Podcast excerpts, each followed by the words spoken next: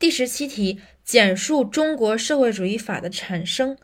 是总共三点：一是革命根据地，就是最近的；然后二是废除旧法；三是人类法治文明成果。一，我国社会主义法的产生是以革命根据地时期的法律为基础的，是对革命根据地法的继承和发展。二，废除旧法是社会主义法产生的前提。